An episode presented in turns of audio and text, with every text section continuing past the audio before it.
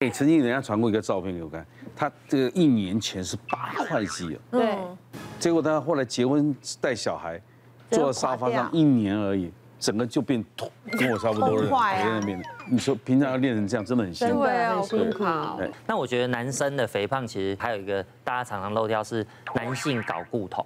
哦哦，就是所谓的男性荷尔蒙。其实大家知道吗？这统计哦，呃，男生的肥胖大概有一半的人，大概是因为睾固酮不足所引起的。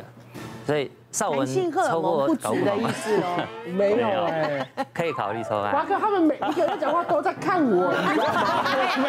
真是很累。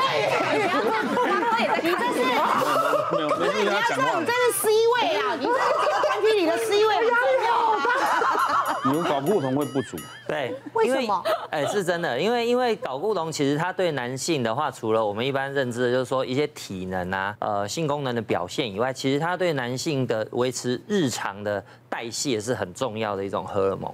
所以像很多研究发现，你只要睾固酮不足的男性，血脂肪容易高，嗯，胆固醇容易高，嗯，然后睾固酮不足的男性呢，容易得所谓叫代谢症候群，哦，也就是所谓的三高这些，所以其实上后面会发现很多人的一些男性肥胖跟这有关联性，然后我们就有一个病人，他是那个五十岁的业务，然后他是男生，那他就是做业务压力很大，所以他喜欢吃甜食来舒压嘛，嗯，然后就以前吃都没事哦。然后他差不多四十五岁以后到五十岁，这大概四五年哦，就照这样吃，结果他就发现他肚子开始慢慢就变大，然后他屁股就变大，对，然后腿变粗，就像我们刚刚讲的那种甜食，以后就瘦这个中广就出来，然后后来他就觉得这样不行，所以他就开始去上健身房，然后也尽量不吃甜食了，但是就是瘦不下来，他就是瘦不下来，那他就觉得很苦恼，所以就来问我说怎么办？然后我们就给他抽血检验一套那种完整的那种荷尔蒙，包含刚刚讲那些什么胰岛素啦，哦，或者是糖化血色素，还有我刚刚提到的睾固酮都验，就就发现啊，他睾固酮超低啊。我们正常男性睾固酮大概是三百到三百五，中间算正常。那一般假如你低于两百八，大概就算是低下了。就他大概只有两百一到一百九，哇，就是很低很低。啊，所以我就跟他说啊，你是。你这个肥胖可能跟睾固酮不够有关，所以就我就建议他打一种男性荷尔蒙，然后是长效型的，就打肌肉注射三个月打一针，然后他就在这边打了嘛，然后现在是第四个月嘛，那他还是照以前一样健身房那些都持续哦，就他这四个月大概就瘦了差不多五公斤了，哇，对，他就慢慢瘦下来了，就慢慢开始代谢，对，而且他是打一针而已，所以他觉得。这样他可以接受，他觉得哎，反正我就慢慢收下去就好了。接下来呢，看的是比起呢喝单一个酒种，喝混酒会比较容易醉吗？你觉得对的请举圈，错的请举手。好，来请举牌，大家知道，不然你怎么会做深水炸弹呢？对啊，需要问吗？对啊，韩国人玩喝酒玩多那个啤酒跟那个清酒在那边整排都掉下来，这样是是帅。常会听到周围的朋友都会讲，就是喝酒其实它要有一个顺序。是浓度低的，是慢慢慢慢增高。譬如说，我们可以先喝啤酒，然后呢，你可以呃喝个红酒，然后呢再喝 whisky。呃，譬如说我如果啤酒再加上那个高粱，就有点像那个深水炸，那个马上很快。你知道为什么？因为它没感觉，因为比例上高粱的比例不会太多，所以我们喝进去的时候就会觉得哎。蛮好喝的，大口大口，你知道那个一大口大口完了太顺口了，马上就不行。今天拿来讨论题目，应该拿酒来提。直接来表演，现现场实验。我跟你讲，我有有人爱追酒的啊，一进了门呢，他就先来，还没吃饭就先来。他说我赶点进度，嗯，他他一开始就要要忙一点的。他不会慢慢给你喝的，是先来就深水炸弹，先喝了，再补啤酒，补什么清酒这样。这我碰过很多这种。呃，我那时候比较年轻的时候，其实只喝红酒啊。那红酒口感也是觉得哎不错啊，也是会大口大口喝。对，所以我呃我我就记得我很真的年轻的时候，那时候真的很有酒胆，就跟一个那个也是有名的制作人喝到后来，你会发现那个酒感觉上，它还没有往往胃里下去的时候，他。他还还在中间的时候，你知道吗？打一个嗝啊，我那一打出来，整个像喷水池，哎呦，停不住，然后就往他身上喷，你知道吗？然后喷完了以后，我跟你讲，我自己也断片了。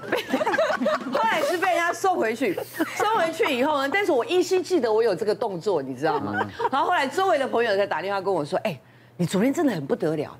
你把那个某某制作人身上那个很很昂贵的衣服跟皮鞋吐了整身都是，尤其是红酒吐出来的东西，那个颜色还有那个那个那个那个东西，那个很恶心的那个感觉味道。天哪！我后来赶快打电话就跟他，哎，对不起对不起。然后当然对方跟我说，啊，没事啊没事啊没事啊。对。有时候朋友生日，他们那个爸不是会有什么喝到吧，今天什么六九九，对对对，就觉得好划算哦。我们每次都喝一口，对不起自己。然 后我有我有一次就是第一次去，就哇这样。好便宜哦，只要一个入场费，就每个都喝，每个都喝。后来我就突然就不见了，我整个人不见，我全部人找不到我。后来我隔天醒来发现，我昨天晚上是抱着那个。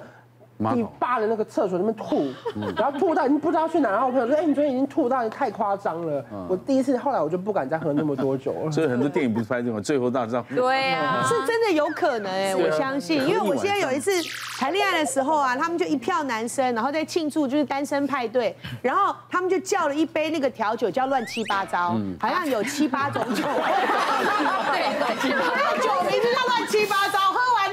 男生真的乱七八糟，就全部给我倒的倒，昏的昏，我完全没有办法一个一个送回家，你知道吗？就趁就让他们躺在那，然后有人就躺在人行道上，然后有人躺在地上，然后我就只能站在旁边等他们，大概两三个小时，开始有点酒醒了，才能开始一个一个把他们摇醒来。因为我有一个朋友，他就是他平常每次就是出去喝酒的场合，然后我都是照顾人家，把大家送回家的那种。对，然后他就所以因为我只有我开车，他们都很聪明。然后他平常喝酒就是喝单一。个酒，然后就不会醉。可是有一次他大醉，就是就是在那个 after party 婚礼的那个什么那个面，嗯，然后他就很开心，然后在那边大喝。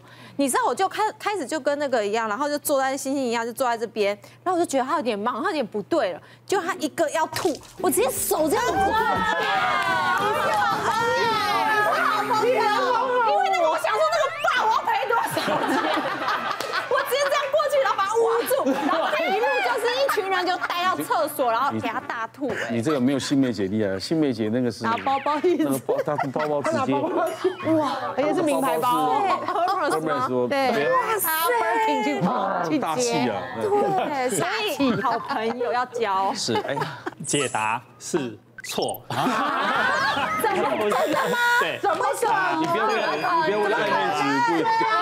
每个人都说容易醉，那是你们主观的感觉。但是我们要做科学实验吧？对，我们怎么知道会不会容易醉？我们啊，比如说你已经醉得乱七八糟，没办法吹气。送到医院，医院就抽血看你血液中酒精的浓度。对，酒精浓度到一百的时候，你就没办法写字喽。那大概到一百五就开始大舌头，两百五就断片，哈，三百就叫不醒了，四百就呼吸抑制就死掉了。好，所以科学我们就来它一样嘛，我们喝混酒的时候来测一下血中的浓度。后来发现做出来事实上是一样的，但是每一个人问这个答案，大家说当然喝混酒比较容易醉啊，哈。那他们后来做了几个科学的解释，哈。第一个是有可能那叫错觉，比如说我们喝同一种酒，我们会很腻，我们就觉得我们喝很多了。那突然喝了不同酒精之后，你觉得哎就比没有那么腻，你就会喝比较多。但是你觉得你没有喝那么多，但事实上你已经喝很多了哈。所以这个叫做错觉哈。那第二个解释有第二个解释叫真的是有体质的因素。我刚刚讲的叫血液中的浓度，但是我们有两种，我们血液中总一个叫吸收进去的快慢，一个叫代谢的快慢。嗯，我们还发现混酒有时候会产生一些化学的一些物质，